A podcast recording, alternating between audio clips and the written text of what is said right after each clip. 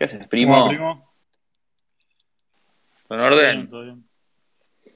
Porque tengo la sensación de que este va a ser un space muy poco concurrido. No por el invitado, ¿eh? no por vos, sino más Sí, que bueno. nada por las circunstancias que nos rodean.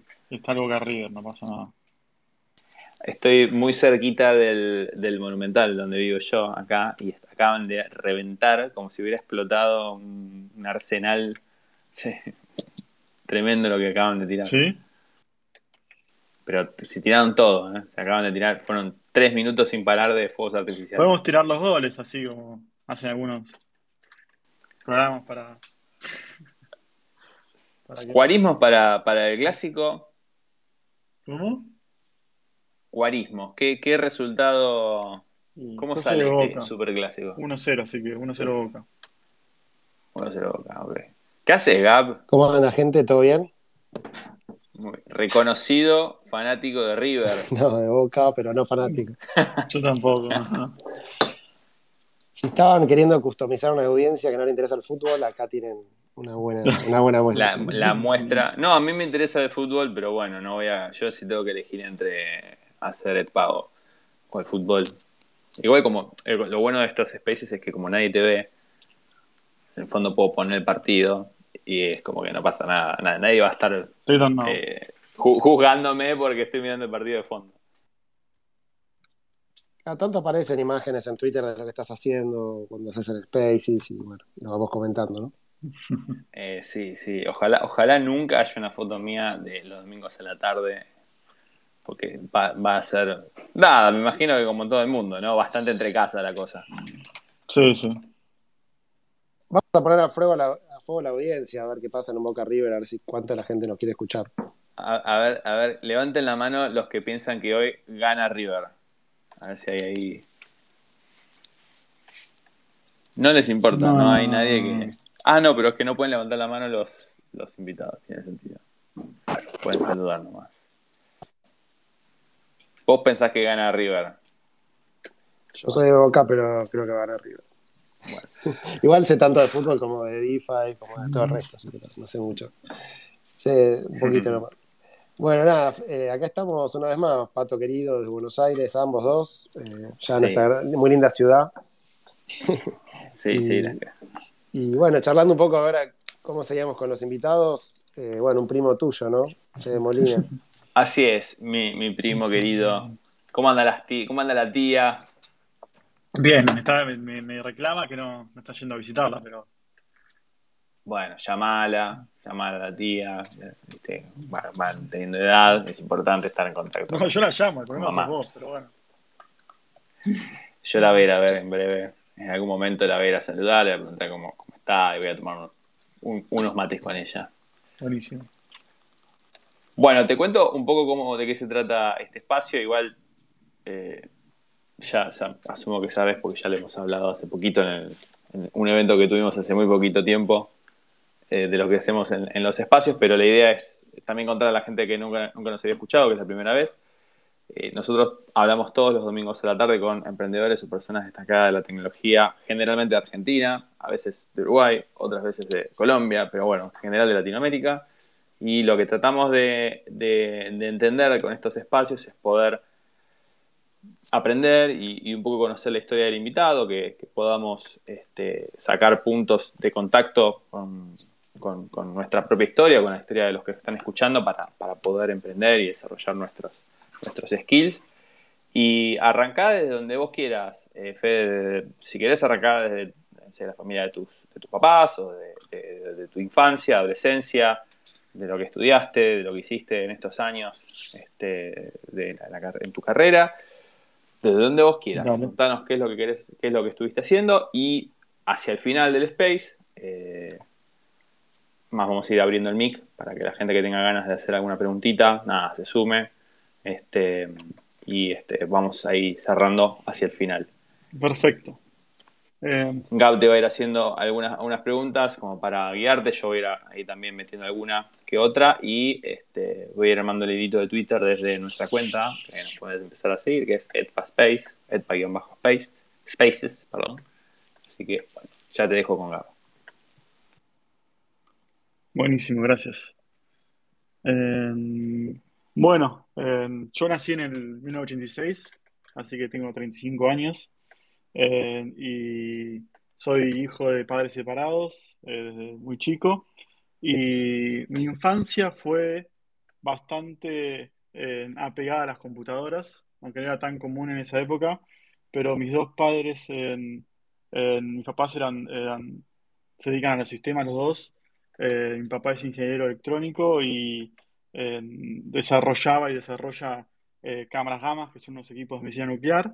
Y mi mamá siempre estuvo vinculada a empresas y sistemas, eh, diferentes cargos, llegó a ser CEO de ANSES, de AFIP también, así que siempre tuve un- una computadora bajo el brazo y siempre me, desde chico me, apasionaron. De hecho, me acuerdo el primer día que mi papá dijo vamos a ir a los videojuegos, porque la otra cosa que me apasionó desde, desde muy chico fueron los videojuegos y me acuerdo cuando vino de mi abuela y me dijo hoy vamos a ir a los videojuegos.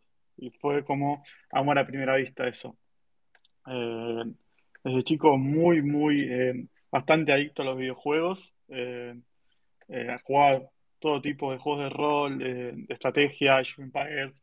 Y lo que no era común, para nada común, es que empecé a jugar eh, con un modem de 28800, que para los que no saben de esa época, pero antes era un dial-up, tenías que llamar, y 28800 era bastante, bastante baja calidad, o sea, jugaba con mucho ping a Estados Unidos y Europa, pero eh, como que siempre me atrapó el internet también desde muy chico, eh, todo lo que son las, eh, todo lo que eran las interacciones, hice mi página, de hecho, hay una página mía en internet que, que hice cuando tengo, tenía 10 años más o menos.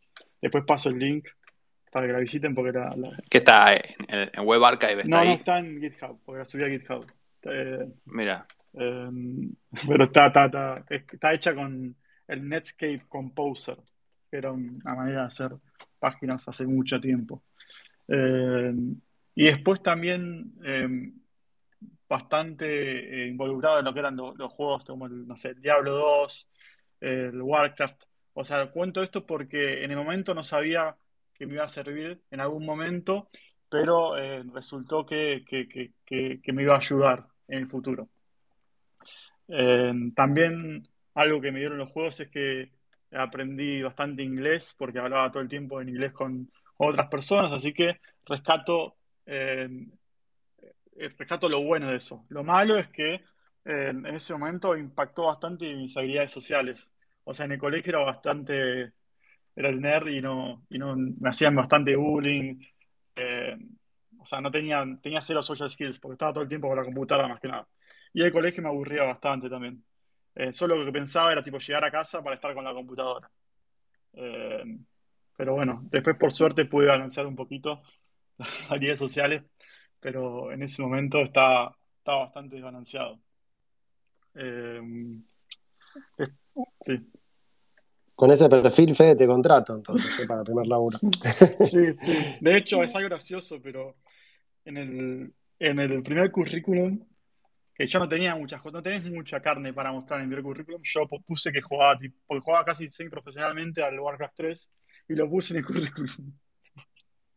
Ya sé que quizá no le importaba a nadie, pero bueno, para mí era, era tipo que me daba el framework.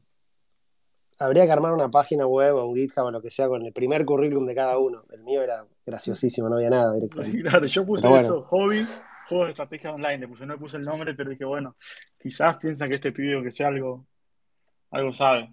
Eh, y después, con respecto al, después del colegio, bueno, me gradué y tenía que decidir qué estudiar. Y yo era bastante, o sea, me encantaba todo lo que era sistemas. De hecho, me anoté en ingeniería en sistemas en la UBA, porque, no sé, me encantaban las computadoras y también tenía todo el background de, mis padres.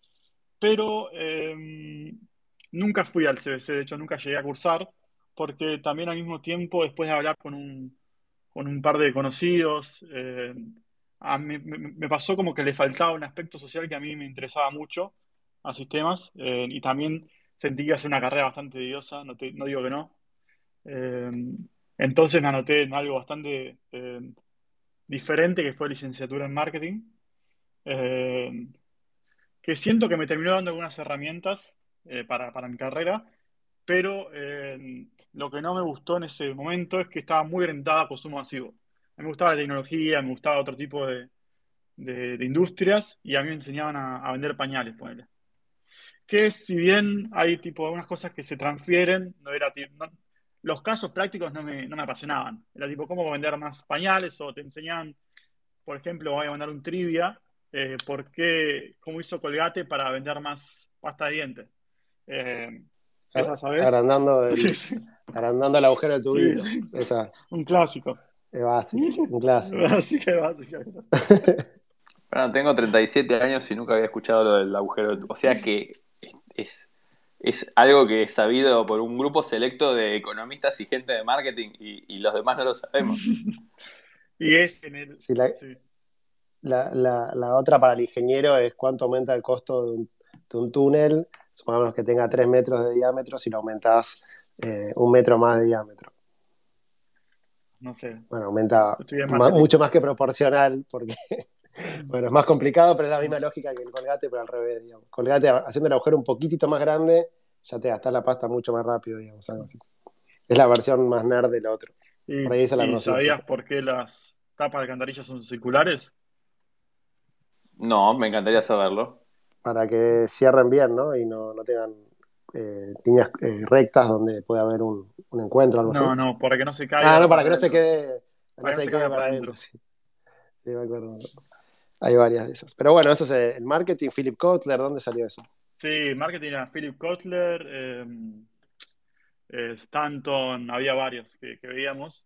4P, 5P, pero estaba, eh, los libros esos son del 70, 60 algunos, y están actualizados, pero en ningún momento es tecnología. Quizás ahora cambió igual. Yo te digo, en esto cuando empecé a estudiar en 2007, más o menos. 2003, perdón. 2004. Fede, y, pregunta, ¿tus viejos así palos y palos bien de informática, bien, bien técnicos, cuando les dijiste que tenías ganas de estudiar marketing, ¿qué, ¿cuál fue la reacción de ellos? No, ellos me alentaron, de hecho. Porque eh, me dijeron, no, que es una carrera muy tediosa, me dijeron. Como que no, no, no sé por qué no, no, no me, no me, no me eh, alentaron a estudiar sistemas. De hecho, mi papá me había, me había regalado, me acuerdo, cuando tenía 10 años, un libro de Visual Basic. Programar en Visual Basic para principiantes sería. Y como que no lo había seguido mucho yo. Yo estaba en otra. Eh, eh, entonces, como que dijo, bueno, quizás no es lo que le gusta a él. Y me parece que lo aceptó por, ese, por ese lado. Bueno, entonces, terminas marketing y ¿qué haces? Bien, no, igual no termino. O sea, la carrera tardé bastante porque la terminé, me recibí, pero la recibí por un tema simbólico, más que nada. Eh, y en medio yo quería, como que quería, quería o sea, va, voy a contar la, historia verdadera que es, yo en la carrera cursabas tres horas y te ibas a tu casa. Y ya tipo, y, mi mamá no, me dijo, no, no, no puedes estar tres horas y no hacer nada. Yo tenía 17 años el primer año pues me recibí un poquito antes del colegio. Entonces me dijo, no, tenés que ir a, trabajar y me mandó a trabajar gratis, de hecho. Duró un cuatrimestre sin trabajar. Y empecé a trabajar en trabajos así con ella o también, por ejemplo, trabajé en una radio que cargaba eh, noticias de Telam, me sentí un miserable y en un sótano sin nadie. O sea, no era lo, que, lo, más, lo más divertido, pero, pero ese fue... ¿Pero cuántos años tenías ahí? 18, 17. Bueno, pero se puede entender que a los 17, 18 tenemos. hacer las primeras armas en un trabajo horrible es, algo que le pasa al 90% de la gente que arranca a laburar. Sí, o sea, también lo saco porque, para que vean que no es puro glamour ni nada de. O sea, me parece que está copado contarlo.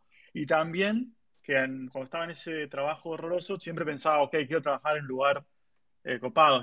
Encima veías, eh, era el momento que se ponía de moda, por ejemplo, Google, que decía, o sea, tipo, no sé, tiene un ping-pong en la, en la cocina, o no sé, eh, tienen toboganes, y yo decía, uh, qué bueno que estará trabajando en un lugar así, pensaba.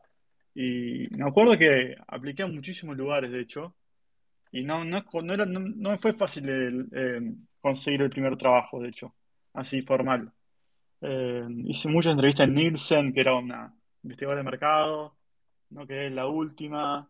Eh, y después en otros lados tampoco, como que algunas no quedaban, algunos no, me interesaban, y de repente me llaman de Mercado Libre y, y yo voy a decir la verdad, yo fui pensando que Mercado Libre eran dos gatos locos.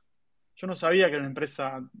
Hice poco due diligence y no, no sabía que era una empresa grande, qué sé yo. O sea, voy y dije, bueno, voy esto de Mercado Libre, a ver qué onda. Pero yo quería trabajar en algo tipo que tengan toboganes y ping-pong. Eh, ¿En qué año fue esto? 2007. Fue. Eh, ah, bueno, todavía no, estaba, no era eh, un año antes que salgan a la bolsa. Sí, el mismo año, de hecho, que salió a la bolsa. El mismo año. pero yo llegué, ya llegué, me acuerdo. que me entrevistó todo, Agustina Tapia se llamaba, le mando un saludo. y me acuerdo que entrevisté para otro, otro puesto que era Category Manager, que era básicamente reagrupar los, los ítems en las categorías que, iban. O sea, si vos veías, por ejemplo, unos palos de golf en vehículos, no, no va en vehículos, tenés que poner en, en palos de golf, qué sé yo, en deportes. Por suerte no quedé en ese, en ese rol y me redireccionó una búsqueda de marketing, performance marketing adentro de paid search, exactamente, en el área de marketing corporativo, que era básicamente manejaban campañas para toda Latinoamérica eh, y bueno, y ahí entré y dije, wow, tipo, no podía creer ya, o sea, que era una empresa bastante grande, eh, había salido justo a la bolsa, eh, como que veía todo pro, o sea, me acuerdo que fue una linda experiencia. aprendí mucho, tenía una escala muy grande porque era el principal anunciante en todo lo que era Google, Facebook no había ahí todavía. Google en, toda Latinoamérica se usaba mucho portales, poner publicidad en MSN, o sea, era otro, otro, otra época. Eh, pero me acuerdo que era, que, era, que me dio, me, sorprendió la estructura y la escala. Web 1.0 sería eso. Sí, sí, Web 1, sí. sí. exactamente. ¿Y vos qué sabías, Fede? Tu primer laburo, digamos, venías de estar en el sótano de Telegram, no ¿qué sabías? De Google, La verdad que no sabía ah, nada. Bueno. O sea, me hicieron una prueba de Excel, me acuerdo, me acuerdo perfecto. Primer trabajo, prueba de Excel, me dejaron ahí en, sin hacer preguntas y te digo la verdad que no estaba muy, muy afilado con el Excel. No sé cómo hice bien para hacerlo. O sea, fui más o menos descubriendo en el momento. No había Google, obviamente. No tenía internet y no sé, iba yendo. Eh, así que bueno, creo que, creo que salió. Tuve suerte ahí porque encontré un lugar bastante high profile. O sea, era bastante respetado después. O sea, buen currículum haber trabajado en Mercado Libre, la verdad. Como ustedes ahora también. Eh, y bueno, ahí aprendí, aprendí bastante ahí como estaba Nico Berman o ya se había ido? ¿Qué, nos querés contar de esa experiencia Mercado Libre interesante que hayas aprendido? Sí, ahí estaba mi jefe llamado Fede Barbagalo, eh, que ahora está trabajando, en, si no me equivoco, en Walmart, en México. Eh, y el jefe del área era Nico Berman, que sí, la tenían, la tenían reclara, me acuerdo. O sea, no, tipos que sabían mucho, mucho de, del mercado de internet y también era, era, técnico, era ingeniero de sistemas también, o sea que tenía todo lo que era marketing, también era técnico. Y mi posición era medio técnica porque teníamos que, trabajar mucho volumen de, keywords, eh, teníamos eh, millones de keywords, que, la gente, cuando la gente buscaba algo, no sé, notebook en internet, aparecía el anuncio de la notebook, optimizar eso, era bastante, bastante orientado a técnico, eh, matemático también. Y la verdad que me, dio todo, de hecho ahí, algo que aprendí que me pareció muy copado, es que había todos unos procesos manuales eh, que eran muy tediosos, eh, que básicamente era descargar todo lo que se buscaba. Mercado Libre lo que hacía era todo lo que se buscaba en el buscador, lo retroalimentaba en las cuentas de Google, de Google Search, eh, de, de, Pet Search. Entonces, vos se llamaba tendencias. Entonces vos sabías si la gente estaba buscando mucho no sé, bicicletas eh, usadas, después vos lo, esas bicicletas usadas hacías una campaña en, Google. Bueno, pero esto, como te digo, había millones de keywords. Entonces había que después segmentarlas, hacer anuncios. Era todo bastante tedioso. Y yo lo que hice en ese momento eh, es armar todos unos, macros en Access, Visual Basic y SQL para, hacer todo esto automático. Y me acuerdo que esto le llevó a Marcos y a, y Hernán también, con un mail como fue tipo un win y también me gustó porque apliqué algo técnico al trabajo. ¿Y de ahí que te fuiste a Mercado Libre? ¿Cómo sí, Bueno, ahí es, es, es, sinuoso el camino. Eh, me fui de Mercado Libre los dos años y me fui a, nada que ver, una agencia, muy poco tiempo, una agencia así de internet. Eh, era el auge de las ad. Eh, me fui a Harren Media, que es un, creo que lo tienen a Brian acá también, un espacio, Brian Prilick. Pero trabajé con él poco tiempo, unos 5 o 6 meses. Y después me fui a lo que era el Dritco, que era todo lo que era ex de porque yo se había vendido y tenían de motores, zona prop, eh, zona citas, etc. Ahí fui a hacer una posición similar a la de Mercado Libre. Em, tuve un año y medio aproximadamente, em, también aprendiendo cosas, em, seguí, desarrollándome. pero en un momento también me fui, o sea, no estaba, o sea, al principio como que, como que no estaba estaba medio también estudiando, no, estabas, eh, no, estaba tan enfocado, o sea, no fue todo de golpe que dije, uy, ya quiero hacer esto y fue todo para arriba. O sea, no, no, fue así, sinceramente. Em, y me fui, creo que ahí me fui a otra agencia de publicidad, eh, muy grande, a Omnicom Media Group. Estuve seis meses, no me gustó, em, y me fui a un startup. Este es importante porque era Coupoint, que era un agrupador de cupones, y este, era también tenía, estaba junto a una empresa llamada Sauber, que era una software factory, y ahí conocí a un amigo, Gonto, o Martín Gontovnikas, que es quien me termina llevando después a OutZero, que fue una de las, eh, no sé, experiencias más importantes en lo que fue mi carrera. Eh, ¿Cómo? El, mundo de la publicidad es muy intenso, ¿no? Sí, no, o sea, no. Bien. ¿Cómo es la.? Como, yo nunca estuve, digamos. lo, único que escucharon son, escuché son rumores de cómo es el rubro publicitario, pero. Yo ya estoy. ¿Qué, nos podés contar de esa época? Yo estoy muy, ya estoy muy afuera del tema, pero eh, sí es muy intenso. Era, era muy high effort, low reward.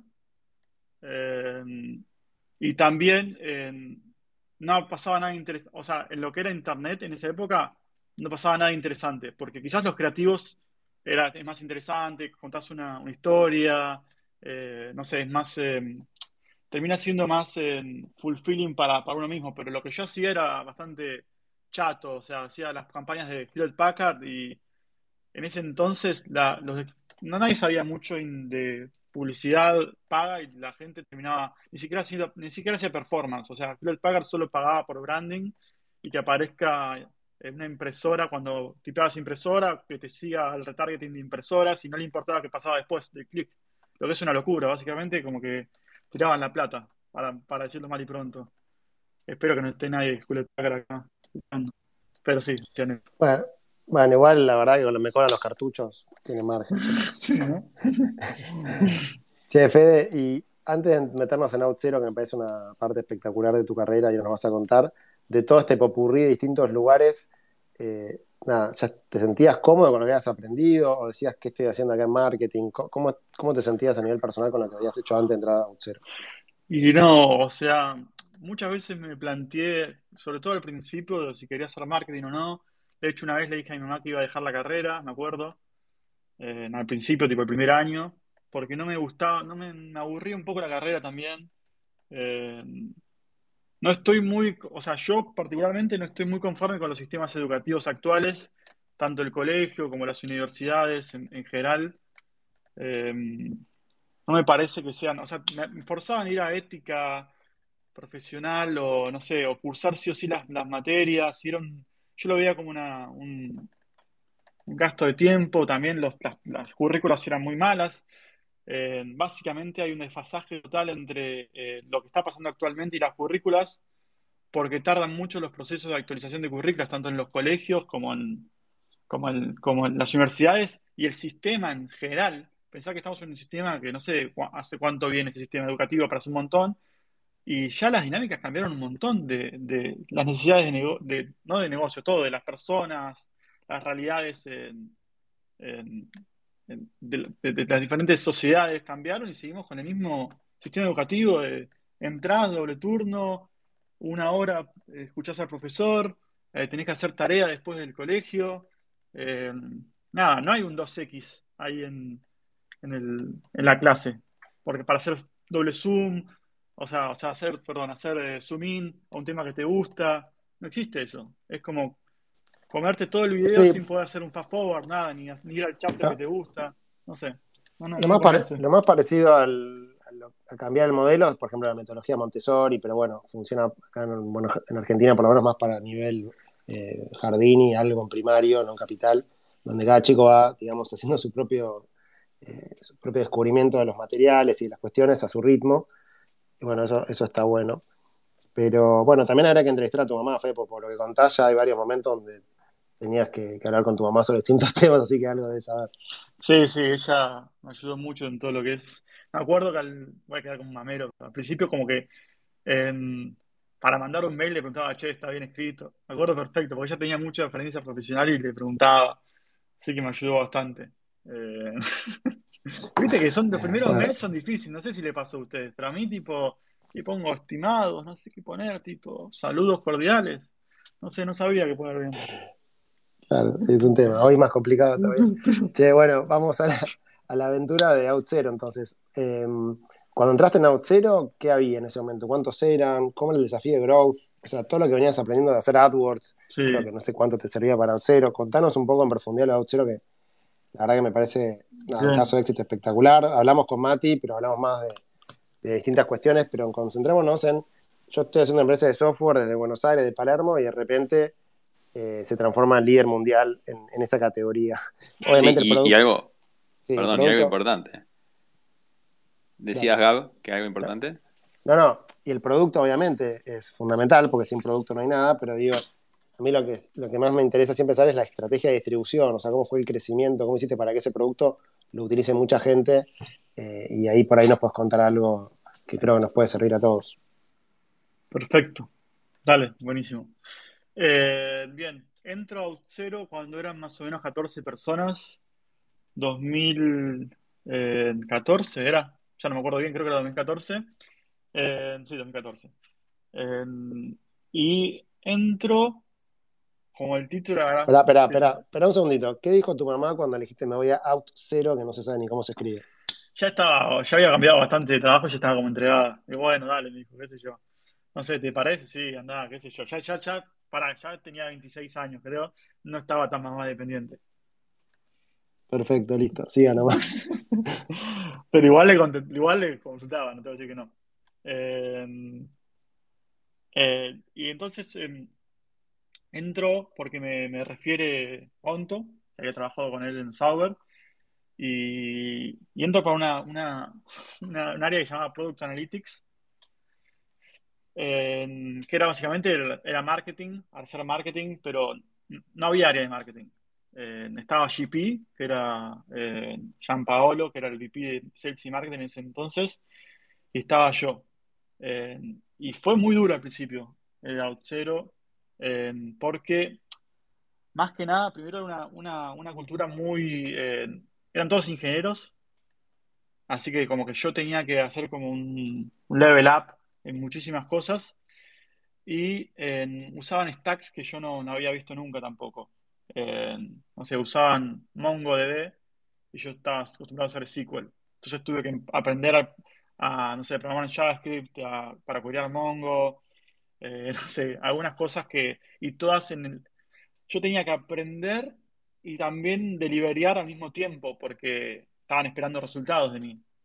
Y así que fue bastante, te digo que bastante duro los primeros meses, eh, porque aparte era todo en idiosincrasia americana también, o sea, era, muchos, eran muchísimos argentinos acá, pero también eh, los líderes estaban en, Estados Unidos y tenía que acostumbrarme a una idiosincrasia americana eh, siendo argentino. Y no sé, te digo desde maneras de comunicarte por Slack o por, por email, tratando de ser más claro, menos palabras todo como un crash course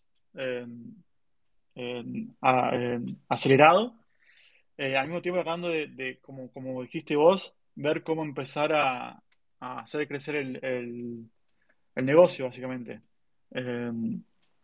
Creo que en cuanto a, hitos del negocio, cosas muy buenas que se hicieron a Outzero era em, que, estas venían, creo que hasta de antes de mí, era, por ejemplo, en, términos de, de, SEO, había muchas páginas autogeneradas de, por ejemplo... Si querés comentar, sí, un cacho que es SEO. perdón. Y también que es OutZero, ¿no? O, o... sí, contá que es OutZero, que es SEO. Sí, sorry, sorry. Viste que hay un tweet ahí de no hay que usar siglas, pero bueno. Sí, sí, sí, ya lo, estoy, lo estoy pensando cada vez que las uso, ¿eh? Es como que me duele cada vez que uso una sigla, pero bueno. Eh, OutZero es, una, es un SaaS, es decir, Software as a Service, que la diferencia contra otro tipo de software es que básicamente no es algo que te bajas en la computadora y, lo ejecutás en un servidor, que si bien puedes hacer eso, es básicamente un servicio que, está en cloud, que, vos lo contratás y, sale andando sin que tengas que hacer ningún tipo de, deploy. Eh, y lo que hacen es, simplificar el tema de autenticación y autorización para usuarios. en términos más eh, mundanos es la cajita de login que ves en algunos servicios que, como ejemplo, entras en Trello y querés loguearte con diferentes tipos de proveedores de identidad, como Google, Facebook o mismo usuario, eh, mail y, password. En eso atrás está usando OutZero. viene, viene, ¿Por qué la gente usaría OutZero y no lo construiría a sí mismos? Es básicamente porque la seguridad es clave en todo lo que es eh, temas de, Internet y hay muchos puntos de falla donde una persona que no está súper especializada en el tema puede, puede eh, ahondar. Entonces es como que vos básicamente estás apostando a la seguridad, decís, ok, esto lo terciarizo porque lo hacen mucho mejor que yo y ya lo vienen haciendo. E, eso es lo que, o sea, eso que viene básicamente yo tengo mi sitio de lo que sea y tengo que autenticar usuarios y en vez de ponerme yo a desarrollar todo eso, agarro cuatro líneas de código, las pego y OutZero se encarga del resto. Sí, lo, la cajita. Lo mucho mejor que yo. Yo me quise hacer el... No, está bien. No, bueno, está bien, pero eh, trabajo también de explicar cosas complicadas. Sí, sí, sí. Eso es un feature, alto feature de DeFi. Sí, sí, sí, sí. En DeFi sobre todo. Primero es entender lo complicado y después tratar de decirlo más simple. Chefe, y bueno, cuando charlamos con Mati y Woloski en su momento, nos contó algunas cosas interesantes que, explican un poco el éxito cero, de cómo se empezó a distribuir a través de los developers, que digamos, digamos si querés, desde, arriba, desde abajo de la pirámide para arriba, ¿no? Sí. Em, bottom up, como se dice en la, jerga eh, consultoril. Eh, ¿cómo, ¿Cómo fue esa estrategia? Desde, el momento cero mm. la tenían. ¿Qué nos puedes contar de como dicen Outzero para unos pibes en un cowork en Palermo a 6.5 billion en, en, Nasdaq, digamos, con Octa. Perfecto. Al principio sí se tenía muy, muy en claro. De hecho, la estrategia era 100% ir a developers y hacer una marca de developers y hacerlo lo más fácil posible para el developer eh, implementar este sistema de autenticación, como dijiste vos que esté lo más, que tenga la mejor fricción posible. Copy paste cuatro líneas sale andando. es agregarle un feature, es tipo clic en un switch en el dashboard y lo agregas. Así que esa era, era, la, estrategia, y de hecho la estrategia mayormente era lo que se llama self-serve. Es vos entrás al dashboard cero y como que lo configurás de tu, como vos quieras y empezás a pagar con tarjeta de crédito un plan. Se le daba mucha bola a eso. Eh, y cómo se, cómo se, cómo se complementaba la estrategia era básicamente, se hacían blogs.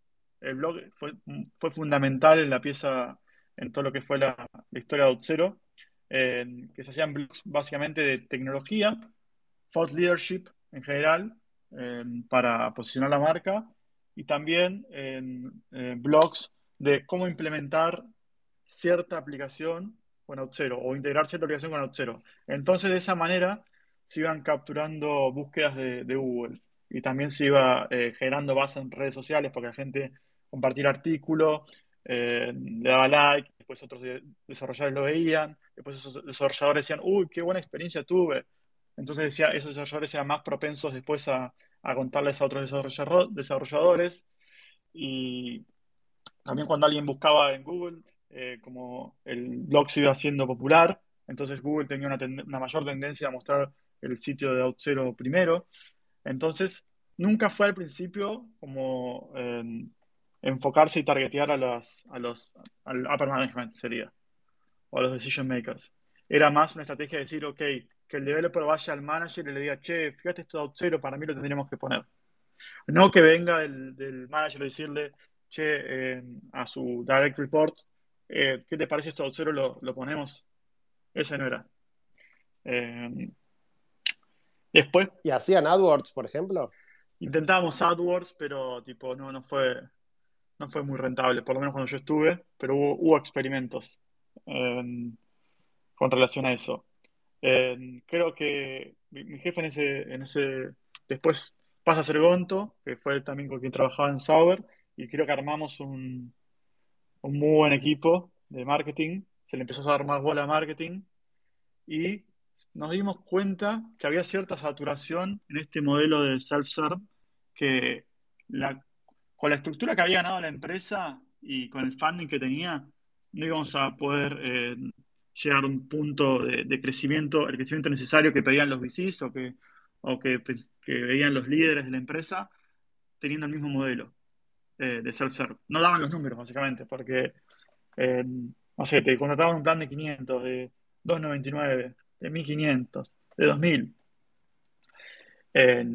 entonces empezó toda una nueva era que fue seguir con esta marca de, developers, básicamente, pero también empezar a apuntar a los, al upper management o a los decision makers con outbound, con campañas de, llaman demand generation. por ejemplo, una, había cosas locas que se hacían. Por ejemplo, eh, una llamaba eh, Digital Transformation, que básicamente la transformación digital en las empresas, y de prepo le mandaban un transformer a ciertos, eh, no sé, a CTOs o a VP of Engineering, etcétera, con un mensaje sobre Outzero. Tipo, este transformer te va a ayudar en tu transformación digital, por ejemplo. Cosas que no se hacían al principio. Entonces, la estrategia era ¿Qué es un Transformer para, para ¿Qué es un Transformer? ¿No sabes lo que es? Es como el juguete. Sí, eso sí, pero ¿cómo se aplica a marketing? No, no, el juguete se le mandaba. ¿En serio? No te puedo creer. Te lo juro por Dios. Pensé que hablaban de otra cosa, boludo. No, no, no.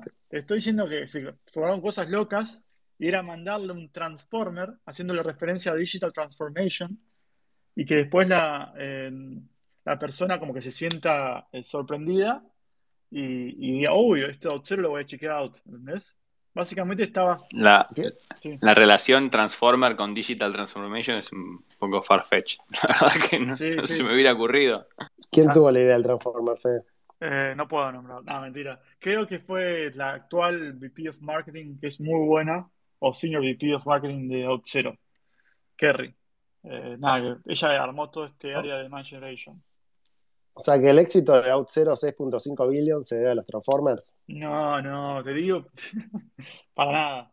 Eh, se debe a que tengan, tienen un producto muy fácil de implementar, con una marca muy atractiva para los developers, y también supieron capturar después y armar una máquina de sales eh, que eh, cerraba deals grandes, básicamente.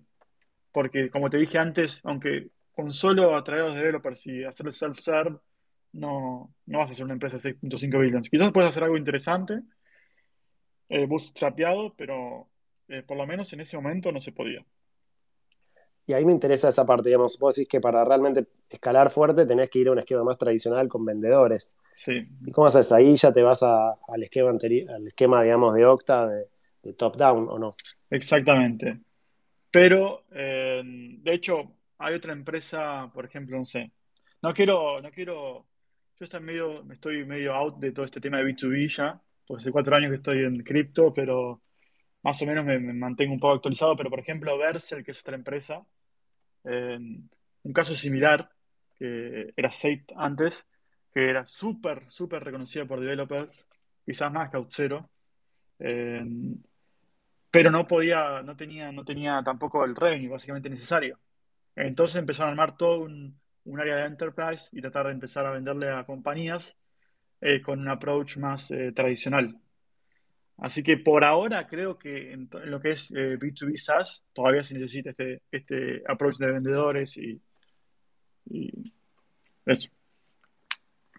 Bueno, y ahora vayamos a, si querés, al capítulo de Centraland. Buenísimo. ¿Cómo, ¿Cómo, fue que te fuiste a Out Zero y cómo le explicaste a tu mamá? Ya era un quilombo Out Zero, el nombre, todo. Bueno, ahora me voy a Decentraland. No, lo peor es que yo me preguntaban qué era Out Zero y ya me fui acá a explicarlo porque no era fácil. Y ahora me voy a otro lugar que es más difícil explicar. Ya era tipo un delirio. Eh, ya no, para mí estaba a punto de decirle que era desempleado a la gente, directamente. Eh, Freelancer, freelancer. Sí, sí, sí, mal. Eh, em, hice un, después de Outzero hice un breve paso por una, startup de comida de Nueva York, de Cook Unity, que es también un argentino, Mateo.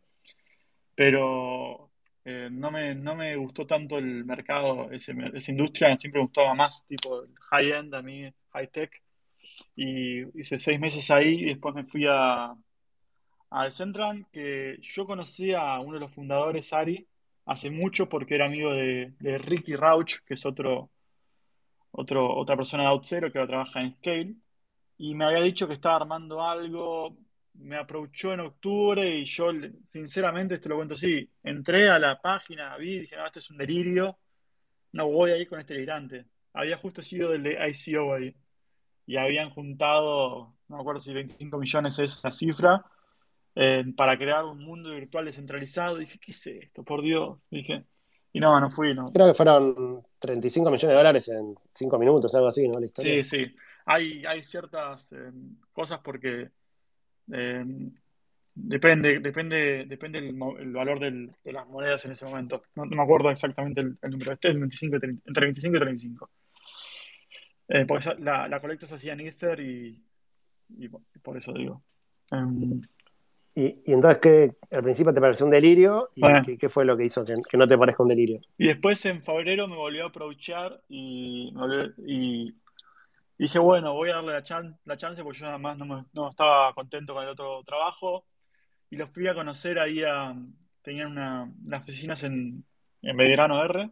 Y me pareció increíble ya la vibra de las oficinas. O sea, me, atendió en shorts, y no sé, como que era. Lo había medio relajado todo y me Después conocí a Esteban, Esteban Ordano, y nada, me pareció un proyecto increíble hablando con él, y dije, bueno, dale, vamos para adelante.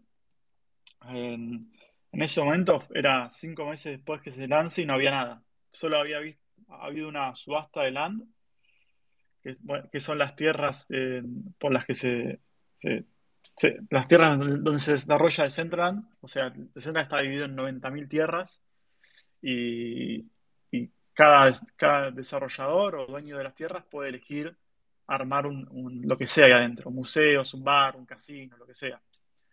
Si querés contar un poco qué es Decentraland. Sí, sí, voy a contar un poquito. Eh, Decentraland es un mundo virtual eh, descentralizado, lo que se dice, o también una red social descentralizada, así que nos vemos un poquito más macro, eh, que lo que propone es básicamente eh, que los usuarios sean los dueños de, este, de este, mundo y que rijan también la gobernanza de este mundo. ¿Cómo hacen esto?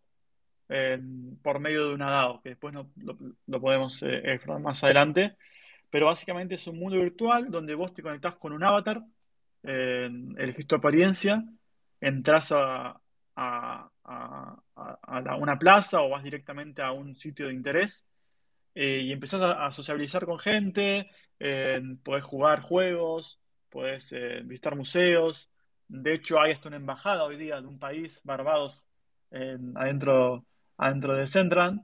Y también puedes ir coleccionando ítems, estos llamados NFTs, donde puedes ir comerciándolos por, por, otros NFTs o por, o por mana o por, por lo que sea lo que lo vendas y vas armando tu historia dentro del mundo virtual, básicamente, vas interactuando con gente.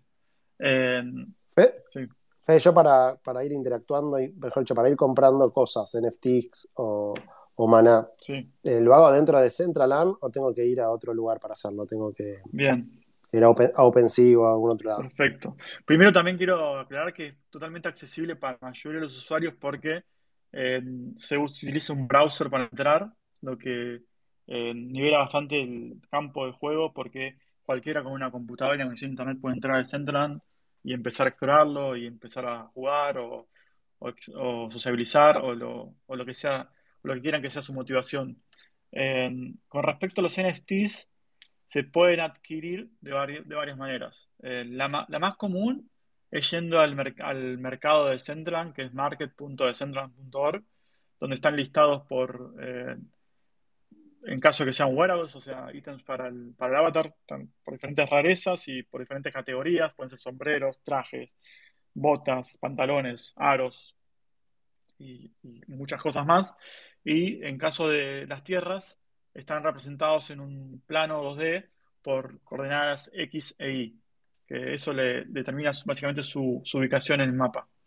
Eh, generalmente las, tierras que están más cercanas a la plaza principal son, son de mayor valor que las que están más lejos y también hay otro tipo de cosas, o sea, que, se fueron dando naturalmente, ¿no? Como una economía, que tiene un camino cerca, es más, es más cara, es más cara, eh, si está en una esquina, una esquina también, eh, si está cerca de diferentes distritos, como porque Central está dividido en distritos, está el distrito de la moda, está el distrito de, Vegas, está el distrito de Dragon City, que sería eh, una comunidad china.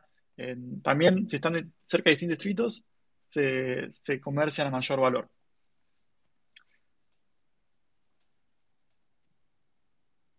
Ok. Entonces, entras a Centraland y ¿qué haces? Eh, los chicos van en short y remera, todavía no hay nada online. Bien. ¿Qué puedes hacer ahí de marketing y de growth?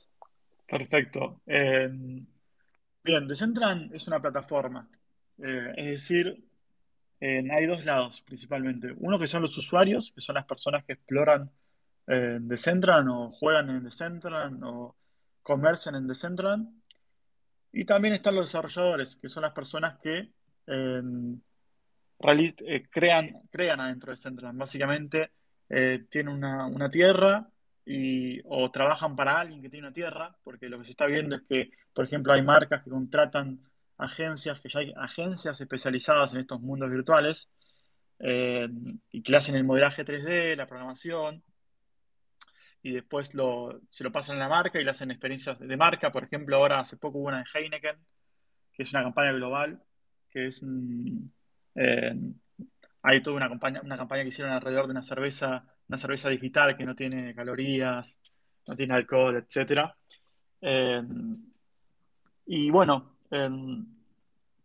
eh, después, o sea, básicamente desde el punto de vista de marketing, tenés que ver, tenés que básicamente atraer a las dos partes de la plataforma, los usuarios y los desarrolladores. Pero al ser una plataforma, lo interesante es que están estos llamados network effects, que es básicamente donde cuando vos incrementás una parte de, la red, es decir, vos quizás aumentás los desarrolladores, también al mismo tiempo estás aumentando los usuarios. ¿Por qué?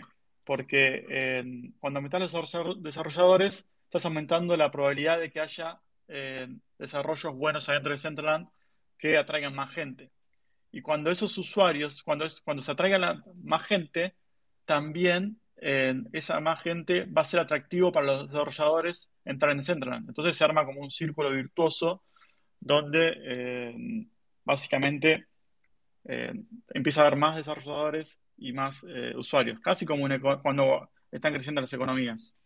Parecido. ¿Y cuáles, cuáles son los incentivos? Fue, por ejemplo, el desarrollador, ¿para qué va a desarrollar algo en Centraland? ¿Qué gana con eso? Bien, por ejemplo, hay, hay varios incentivos.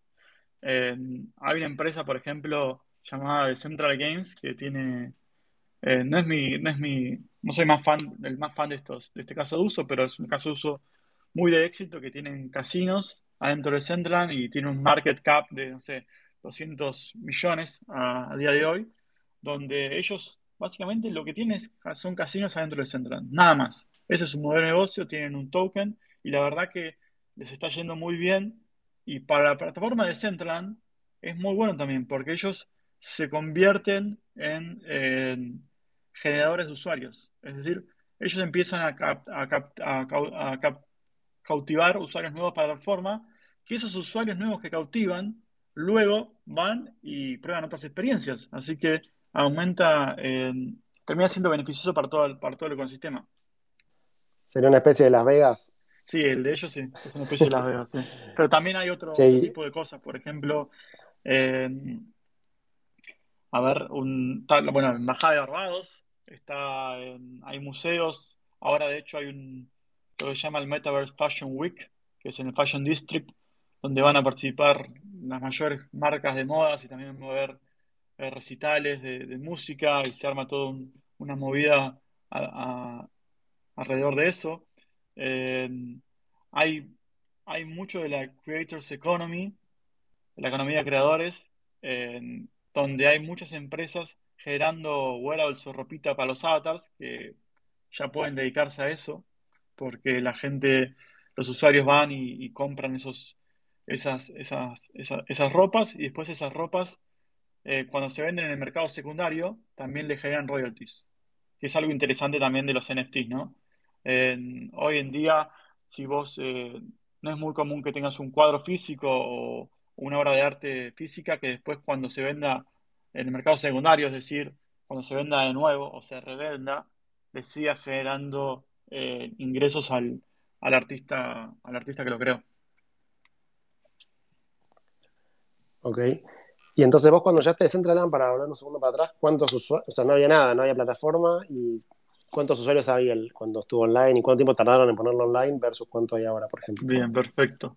Cuando entré había una comunidad que eran los super early adopters y la gente que había eh, subastado, había ganado la subasta por la primera eh, división de tierras.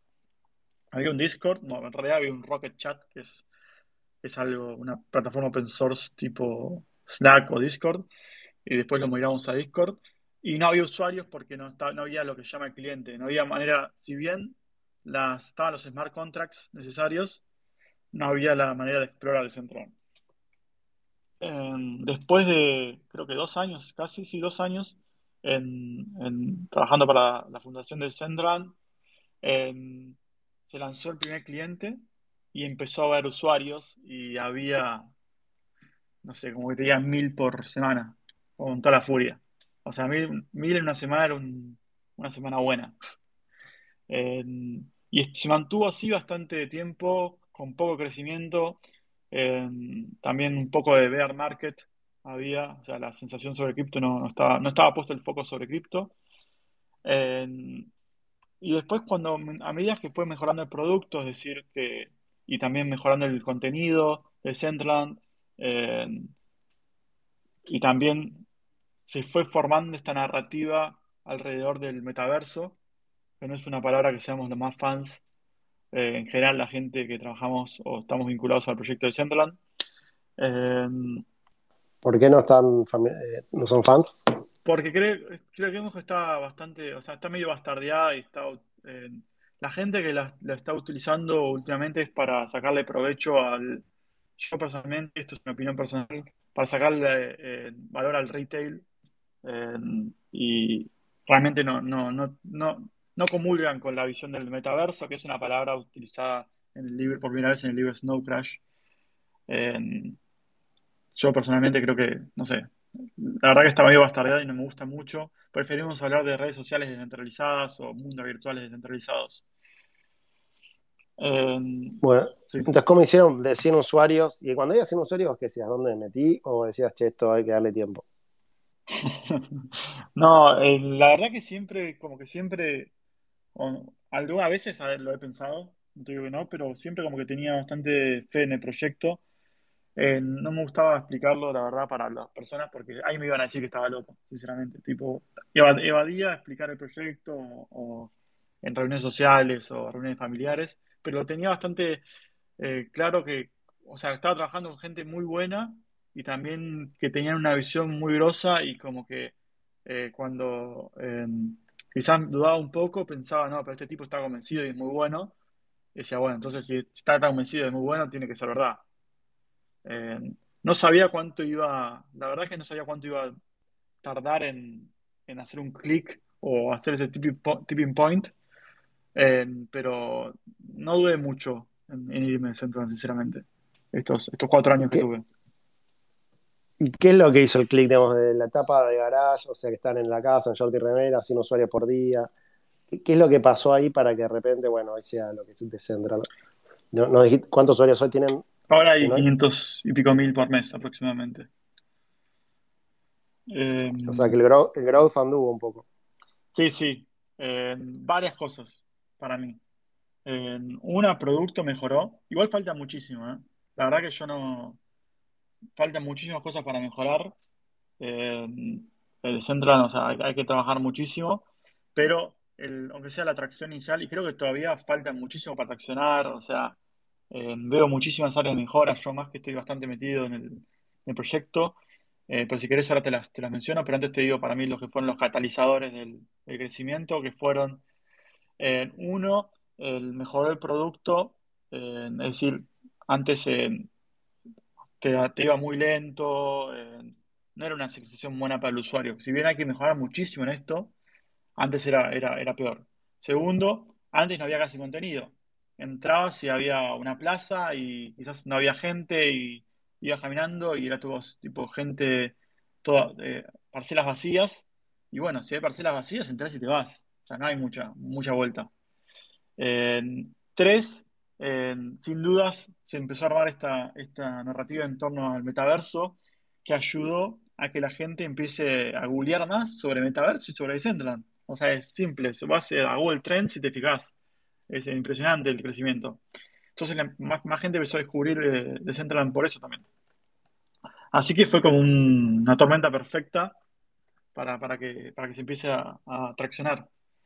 En cuanto a mejoras que veo, igual son, como dije antes, de producto hay muchísimas. Hay muchos desafíos, vos sabés de esto porque estás en DeFi también, de experiencia de, usuario, son, hay muchísimos. O sea, ya para hacerte, para hacerte un usuario hay como varias, etapas. O sea, ahora, ahora el cliente, salió el cliente desktop, que es decir, que te bajás porque es mucho más rápido, qué sé yo. Pero está esto de Wallet Connect, que es básicamente, tenés que bajarte el cliente. Entras al cliente, te tenés que, eh, te dice, querés eh, hacer guest, que es, eh, sos invitado, entonces no puedes guardar ninguna setting básicamente, del, no puedes usar NFTs. o querés loguearte, querés loguearte. Si te querés loguear, tenés que ir vía Wallet Connect. El Wallet Connect es básicamente tenés que interactuar con tu celular y ya tenés que bajarte en una aplicación, una billetera, por ejemplo, no sé, MetaMask para el celular, y después peirearla con, el, con la computadora y después aprobar las cosas en el celular, las transacciones, lo que es eh, bastante eh, painful. Y también lo peor es que si vos venís usando Metamask desde el, desde el browser, por ejemplo, eh, tenés que migrar tu cuenta de Metamask al celular, que es un, bastante desafiante. Así que bueno, desde el punto de vista de experiencia de usuario, Crypto tiene que, tiene que mejorar bastante, creo yo. Y también ¿No puedo loguearme con, perdón, no puedo loguearme con Auth0? No, está que hay en la audiencia, que es uno de los primeros desarrolladores de Auth0. Le puedo preguntar después si se, podría, pero no, no se puede. Perfecto. Che, entonces un tema que todavía sigue siendo medio un chino conectarse y qué tan buena es la experiencia, digamos, del mundo virtual y cuán descentralizado es eso, porque eso está renderizado desde un servidor me imagino que no, está corriendo desde, una blockchain, digamos, está corriendo desde algún lado que parece más centralizado. ¿Cómo es el mix que hay hoy en el... Perfecto. La descentralización en Decentraland viene de varios lugares. uno es la toma de decisiones, que la toma de decisiones se hace desde una DAO, que es una eh, organización descentralizada, autónoma, donde la gente que tiene mana, el land, land que es, el, la tierra, eh, o names, que es básicamente tu identidad dentro de Central, tu nombre, puede votar en diversas cosas. Por ejemplo, si se le otorga un, un grant, un crédito a alguien, si se declara una cierta parcela, un punto de interés, si hay que censurar algún tipo de contenido. Todo esto se, se habla en foros y después se votan. casi como una Cámara de Diputados, parecería. Se vota en la DAO. entonces, ya empezamos con que la gente puede tomar decisiones sobre el mundo, que es algo que bastante novedoso, que no, ocurre en, otro, en otras plataformas, otros juegos, otros mundos virtuales. Segundo, el contenido está servido desde, diferentes catalysts, se llaman, donde la gente puede básicamente correr sus propios servers, sus propios nodos. Eh, esto es una infraestructura parecida a lo que serían eh, las blockchains, básicamente, donde cada uno puede correr su nodo y se les son recompensados por esto. Eh, la DAO le recompensa a los usuarios por correr sus propios servers. bueno, y también después, también otro componente es que adentro las transacciones en las parcelas suelen ser en, en la red de Ethereum o de Polygon, donde es transparente a todos. Perfecto. Y hoy, digamos, en Centraland, ¿cómo es? ¿Estás vos? ¿Cuánta gente hay? ¿Trabajas, ¿Vos trabajás para una DAO? ¿Trabajás para una fundación? ¿Cómo es esa parte? Yo actualmente trabajo para una fundación eh, y la mayoría de, o sea, ¿qué pasó? En 2020, cuando se centraliza el proyecto, se pasa de lo que era una, empresa, porque había que hacer el kickstart de alguna manera. Es muy difícil que un proyecto así empiece totalmente descentralizado. En, ese momento, en 2020, cuando se lanza el, cliente, el primer cliente, que es la manera para explorar Decentraland, se arma eh, la fundación con un determinado vesting en mana, que son los fondos eh, que se usan para, para, para potenciar el ecosistema, y una DAO, que es lo que te explicaba antes, donde la gente toma las decisiones. Eh, y, la, la empresa se disuelve, la otra empresa. Yo paso a trabajar para la fundación, pero hay gente trabajando para DAO también. Por ejemplo, hay gente del comité de creadores, que no me puedo poner muy técnico, pero es la gente que aprueba cada wearable, cada ropita para otra, tiene un proceso de, aprobación para que esté un poco curado, que es total, que es, eh, que, es pago por la DAO, básicamente están contratados por ellos. Eh, y en el proyecto, en la fundación, aproximadamente seremos eh, 40, 50 personas trabajando en este momento, pero Vale aclarar que es solamente un, jugador más en lo que es el ecosistema, porque, como te dije, no puede haber un, alguien dominando el mundo, ¿entendés? Eso estamos, estamos bastante siempre aware de que no, haya una entidad que domine eh, Decentraland y que las decisiones se tomen de manera consensuada y centralizada y que eh, básicamente haya mucha participación de la comunidad, que por cierto lo hay, por suerte la hay, si vas a los foros, centran y van a, la DAO, eh, la verdad que está, está floreciendo todo lo que es discusión y participación. Pero digamos, la, fundación como es parte de la DAO, esa parte. No, no, no es parte de la DAO. Es una entidad totalmente diferente, sin fines de lucro. No tiene, como nos gusta a nosotros, no tiene revenue. Eh, y no, no busca el revenue tampoco. Es solamente agregar valor al ecosistema, eso es lo que busca. ¿Y cómo se fondea la fundación? La fundación se, se fondea por un vesting contract de 222 millones de mana eh, creados en 2020 con duración de 10 años, eh, duraría hasta 2030, donde se va periódicamente, se va distribuyendo mana a una cierta dirección automáticamente y después la fundación puede elegir qué hacer con ese mana. Vender un poco para fondear la operación, dividirlo en diferentes eh, inversiones, etcétera. Pero nunca. Pero la DAO, la perdón, la, DAO es la que, de alguna manera, es el, smart contract de la DAO es la que mintea los mana para la fundación, o no, se relacionan de ninguna manera. por ahora, de ninguna manera. Ok. Che, y por ejemplo, vamos mañana a la oficina, ¿no? Lunes. Che, me imagino que cualquiera que están acá mañana, no sé, ya a la oficina, tiene un jefe, le manda un mail, tiene que hacer tal cosa. Sí. ¿Cómo es tu día a día, digamos, en una empresa así descentralizada, digamos? ¿Cómo, cómo es tu día a día? Sí, o sea, aunque esté descentralizado, mi día a día es bastante similar a, cualquier persona que trabaje. Eh, en el momento con bastantes reuniones, eh, pero más los lunes, o sea, trato de tener la mayoría de cantidad de reuniones los lunes para que después me ponga, me quede bastante más libre la semana y también como para alinear objetivos para me junto con el equipo mío de, Growth y Analytics y alineamos las prioridades, hacemos un sync up, eh, vemos si alguien necesita ayuda con algo, eh, tenemos daily stand-ups, weekly calls, todo, todo muy similar a lo que tendría alguien que trabaja en tecnología. ¿Cuál, es la métrica número uno que, si te digo, tenés, solamente vas a poder ver una sola métrica de Centraland, ¿cuál mirarías? Eh, yo lo que estoy más centralizado en mi equipo ahora es retention. Básicamente, como Unicenter que te dice lo importante no es que vengas, sino que vuelvas. El eslogan, bueno, sí, lo importante es que la gente vuelva al centro, no que solo lo descubra por curiosidad. Que tenga una buena experiencia y meaningful adentro y que, quiera volver, básicamente. ¿Y cuál es la métrica de retention actual? La, métrica se llama eh, Weekly Retention Rate, que es básicamente mide cuánta gente que entró por primer, eh, por ejemplo, entras vos hoy, ¿cuánta, cuánto porcentaje de esa gente, o sea, entramos, perdón, entró un grupo de mil personas, el porcentaje de gente que volvió dentro de esos primeros siete días. Ese sería, es lo que medimos. Y hoy está... ¿Es lo que me dices con una, es con una cookie, digamos, en el browser o lo medís por wallet conectadas? Eh, se mide por, eh, no, solo wallet conectada, porque puede ser un usuario anónimo que entra en guest, así que se mediría sí, por cookie y por, por wallet, por los dos. Y, tenés usuarios que son tipo super ballenas que están todo el día ahí en sí, hay sí, sí, hay, tipo, como siempre, cuando tenés una muestra grande, eh, si haces una tabla de distribución, hay todo. Hay gente que está todo el tiempo conectada, moviéndose, súper activa, y hay gente que dura tres segundos. Obviamente. O sea. Sí, Fede, ¿cómo pensás que te afectó lo de Facebook? ¿no? Porque por un lado, bueno, contabas antes que hubo una explosión en Google Trends desde que bueno, Facebook empezó a hablar del tema del metaverso, de la meta, etcétera.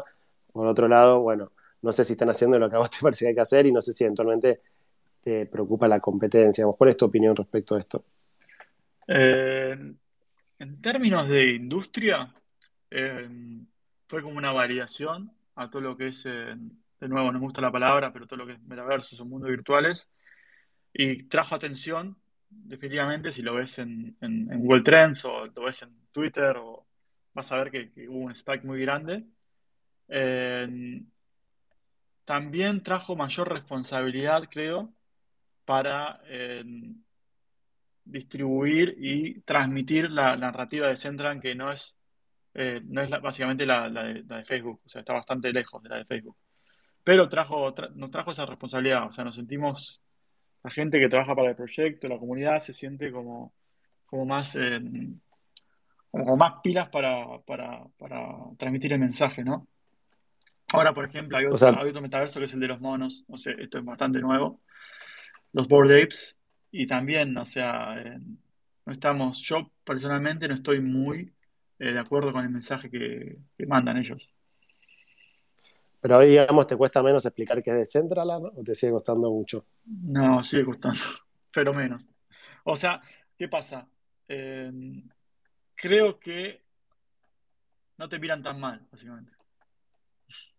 Pero ¿Querés contar la anécdota ese de Nueva York que me habías contado una vez que eh, medio son celebrities, como que vos por ahí. eso. También pasó en Miami. ¿Cómo fue eso? Pero yo no estaba. bueno, primero en, la de Miami que yo no estaba, pero me contaron, es que los chicos se subieron a un Uber con, con eh, remeras de, Central y el, taxista se volvió loco, el chofer de Uber se volvió loco, tipo, no, que yo tengo mana, que increíble, que, o sea, eh, estaba en un nivel de, nivel de, excitación muy fuerte. Eh, y el tema de, Nueva York varias veces, o sea, eh, desde, desde, desde gente ahí por la calle que nos ha pedido fotos, eh, a gente también cuando íbamos a los eventos, en, no sé, en, un bar o en, un boliche, también que se volvían locos cuando le decían que trabajaban en el centro. La verdad que yo no lo podía creer, sinceramente, porque de hecho cuando empezamos, casi nadie o sea, lo conocía. O sea, la verdad que es un baño de humildad decir, wow, o sea, no, no, no puedo creer que, cómo, cómo, yo, cómo, cómo, he llegado acá. Eh, ¿Qué, ¿Qué, tan grande te parece que, que puede ser Decentraland, digamos? Creció de mil y pico de usuarios a, no sé, que decías un millón o algo así. Sí. ¿A cuánto, puede, ¿A cuánto puede llegar ese número en los próximos, no sé, cinco años? A ver. Y yo creo que si se hacen las cosas bien y la comunidad sigue participando como participa, no me gusta tirar estimativos así. es muy difícil. ¿eh? Hay mucho riesgo y poca recompensa en este, este estimado. Eh, no sé, cinco años. Y yo, yo creo que en los millones, yo sí, 5 a 10 millones, espero mínimo. O sea, no, no, no, el archivo me va a matar. Pero bueno, espero que sea eso. No, creo que bueno, igual está bien. Sí, sí, sí. Che, pero, pero digo, no hay un riesgo de que Facebook, no sé, tiene no sé cuántos billones de usuarios, tiene login con Facebook, mucho más fácil que ustedes, que de alguna manera traiga la idea del mundo virtual y, y genere una competencia centralizada, pero con una UX mejor, digamos, ¿no ves es un riesgo ahí? Sí, pero creo que no, o sea, hay una, ra- una narrativa de que la gente, eh, ¿qué pasa?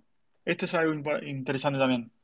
Eh, acá se, web tres que también es un término bastante eh, amplio y como que no, ya como que va perdiste cuando lo van usando demasiado y se va perdiendo también el sentido, pero lo voy a utilizar para que, para ilustrar mi punto. En Web 2 básicamente es el, el rise, el, el crecimiento de las redes sociales, pero en las redes sociales lo que pasó es que la gente decía, uh, che, pero eh, qué bueno Facebook es gratis, pero en realidad era gratis por cosas del producto, ¿verdad? Vendían tus datos, advertising, un modelo de advertising, eh, y, y lo que viene a ser, lo que busca es, Decentraland es ser una red social descentralizada donde no esté el modelo de advertising y donde eh, no haya tanto esta simetría de poder entre una compañía y los usuarios, que es gigante en este momento la simetría de poder en Facebook, WhatsApp, todos los productos que usas como que tienen demasiados datos tuyos y te pueden explotar, entre comillas, de, cualquier manera. Eh, esto es lo que busca eh, esta narrativa de Centran que me parece muy interesante y que creo que la gente cada vez es más consciente. Por eso creo que va a haber un mercado para todos. Va a haber el mercado que esté usando quizás Facebook y no le interesa esto, pero hay una cantidad creciente de gente que esto le, le interesa. Buenísimo, Fede. Bueno, seguramente Pato tiene alguna pregunta más, más la pregunta de rigor. Los que quieran hacerle preguntas a, a Fede Molina, aprovechen ahora y piden mic. Así que, Pato Molina, te paso ahí el micrófono. Dale. No, a ver, las preguntas mías son más, más mundanas, más simples. Eh, si tuvieras que darle una, una recomendación al Fede Molina de hace 10 años, ¿qué recomendación le darías? Esa es una. Bien. Eh, creo que le recomendaría disfrutar más de la naturaleza y estar más outdoors. que lo, lo estoy tratando de hacer ahora y, y la verdad que creo que, que es clave el balance también. Estaba muy metido adentro de la computadora y, y me costaba mucho hasta viajar y disfrutar afuera. ¿Cómo te pegó el tema de la pandemia y, y lo que haces en Decentraland? ¿no? Porque después, como al mismo, al mismo tiempo es un laburo que te lleva a un mundo virtual donde sos libre, digamos, a hacer lo que vos quieras, Sí. eh, a poder recorrer, a poder establecer vínculos, a soci- a sociabilizar. Y al mismo tiempo estuviste hace poco, dos años ya pasaron, ¿no? Creo que estamos cumpliendo, acabamos de cumplir dos años de, de- de los anuncios de- del gobierno de que no se podía salir. Dos años atrás, totalmente encerrados, y, ese contraste. ¿Cómo te afectó esa doble, eh, ese, ese doble visión donde el mundo real estás encerrado y en el mundo virtual estás libre? Bien, para mí no me afectó mucho porque yo estaba muy acostumbrado a estar todo el tiempo en la computadora. Sinceramente no lo sentí mucho, eh, pero sí, sí eh, como cuando te fuerzan es un poquito más, eh, creo que ahí empiezas a valorar mucho más y creo que si ayudó algo la pandemia es porque la gente valore un poco más la libertad. O sea, que valore los espacios verdes, salir afuera, disfrutar un poco. eh, y la computadora y eso va a estar siempre ahí, me parece, ¿no? O sea, no... Eh, no sé, eso por eso también elegí el ejemplo de decirle al, al yo del pasado. O sea, es un balance y siempre igual va a haber ci- cierto tipo de personalidades y de realidades donde se van a atender a, más a uno que a otro. Pero me parece que, que aunque es difícil, el balance es clave. Como que la diferencia fundamental entre el Fede de cuando era chico, que estaba todo el tiempo con la compu, y, y el Fede de ahora que está en Decentraland es simplemente la, la- la- digamos, tener unos polígonos y un, un mundo 3D, pero es básicamente lo mismo. Sí, sinceramente, sí, sí, totalmente. Che, y, y en algún momento este, estás pensando en emprender? ¿O en algún momento te gustaría emprender? Sí, pero no, todavía no tengo, no le, no le dediqué los- la cantidad de ciclos eh, adecuadas para pensar qué quiero hacer y, y sí, pero me encantaría. ¿Y qué, qué, es, qué rubros te gustaría para, involucrarte en emprendimiento? Y me está gustando mucho todo lo que es el tema ambiental últimamente. Es algo que me parece. También ahora recientemente viajé a Europa y me, chocó lo, lo, adelantado que están en, términos de, no sé, por primera vez agarré una bolsa y empecé a, tirar los residuos en, el tacho que iban. Eh, yo no había pensado nunca en eso. O sea, hay que hacer mucha concientización y quizás creo que, puede ir por ese lado. Bien. Bueno, bastante claro todo. Eh, si alguien tiene ganas de hacer alguna pregunta, que pida mic. Tenemos varias. Eh, escuché últimamente a mucha gente que se quiere meter en tema, en tema de, de medio ambiente. Eh, y, casualmente los, es como que noto una correlación entre videojuegos y mundo cripto. O sea, como que hay una, no sé, eh, Gab, si hace poquito hablamos con alguien, no me acuerdo quién. ¿Fue Ari no, también? No, es con Mariano Di Pietra, creo. Es verdad, con Mariano, que, que, era como... Es, gamification, o sea, si te pones a pensar, cripto en general, DeFi en particular, es un, un juego donde tenés una serie de incentivos, tenés tokens y tenés que bueno, ganar más tokens, por ejemplo, o lo que sea, ¿no? Tener distintos objetivos, pero básicamente es un juego. Sí, pero estuve escuchando últimamente muchos emprendedores eh, que están queriendo meterse, o sea, que si hoy tuvieran que elegir, se meterían en. Los tuvimos acá en los Spaces también, eh, que, se, que, se, meterían en, en, temas de. Bueno, Max Santos, el último, dijo exactamente eso. Sí, son. O sea, hoy en día el tema de global warming y todo lo que son las energías renovables, lo que pasó ahora con el precio del petróleo y el gas con lo de Rusia, o sea, es el tema, digamos, creo, más interesante que hay para laburar ahora. Y bueno, nada, por otro lado, bueno, Tesla quizás es la empresa que más hizo, pero no hay muchos Tesla, digamos. Así que está, está bueno que se metan más empresas. Tenemos a Diego Sáenz también, que está bastante metido con eso. Algo, un poquito. Ahí llegó una, una pregunta. Dale para adelante, Manu. Hola, buenas tardes, gente. Muy bueno el espacio, como siempre. Y un placer escucharlo, Fede. Creo que es la tercera vez que lo escucho. Soy un usuario de Decentraland hace un montón y gracias a Decentraland eh, aprendí lo que significa la, conectarse a la web 3.0 con tu wallet y con tu nombre, con tu nombre de usuario.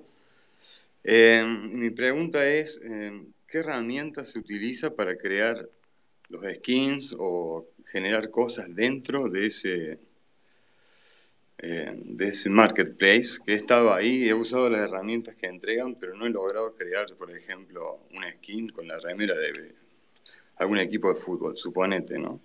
Sí. Eso. Gracias, Manu. Eh, las herramientas que se usan es básicamente cualquier herramienta de edición 3D, por ejemplo Blender, chequeate, que es una open source.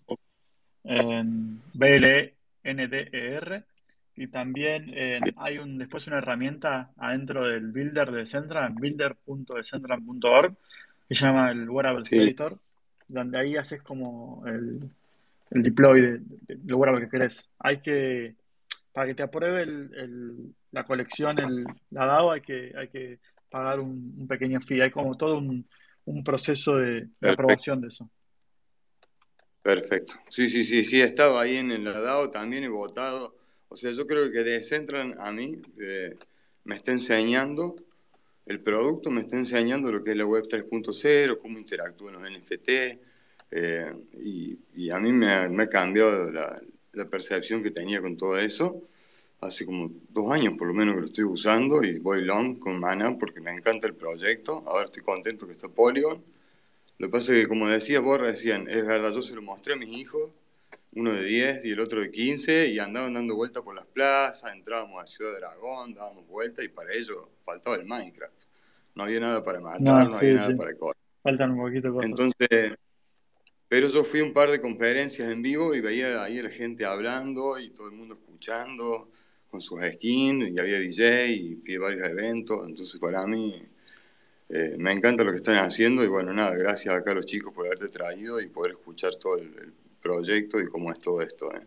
Muy bueno. Bueno, gracias. gracias por la Muchas gracias.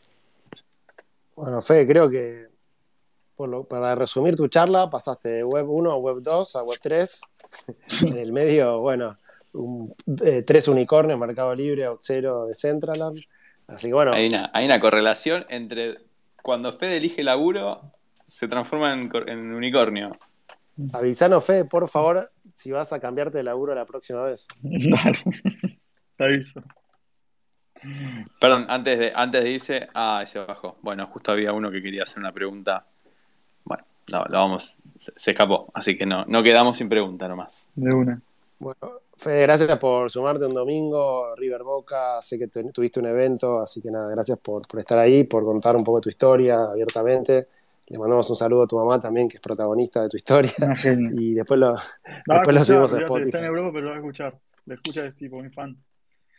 Después la, lo, subimos, a Spotify. Bueno, nada, gracias a todos los que están conectados. Saludos a Jenkel también que está por ahí. Eh, a 19 horas, acordate del número primo. Eh, estamos acá los domingos. y bueno, nada, Fede es un fenómeno, lo conocí hace un par de meses y la verdad que, nada, me parece un pibe que sabe muchísimo y, está bueno seguirlo en Twitter y escucharlo porque trae todo ese mix de, experiencias y, en marketing en growth realmente hay poca gente que sabe de qué está hablando. Así que bueno, gracias Fede te dejamos las últimas palabras, despedidos.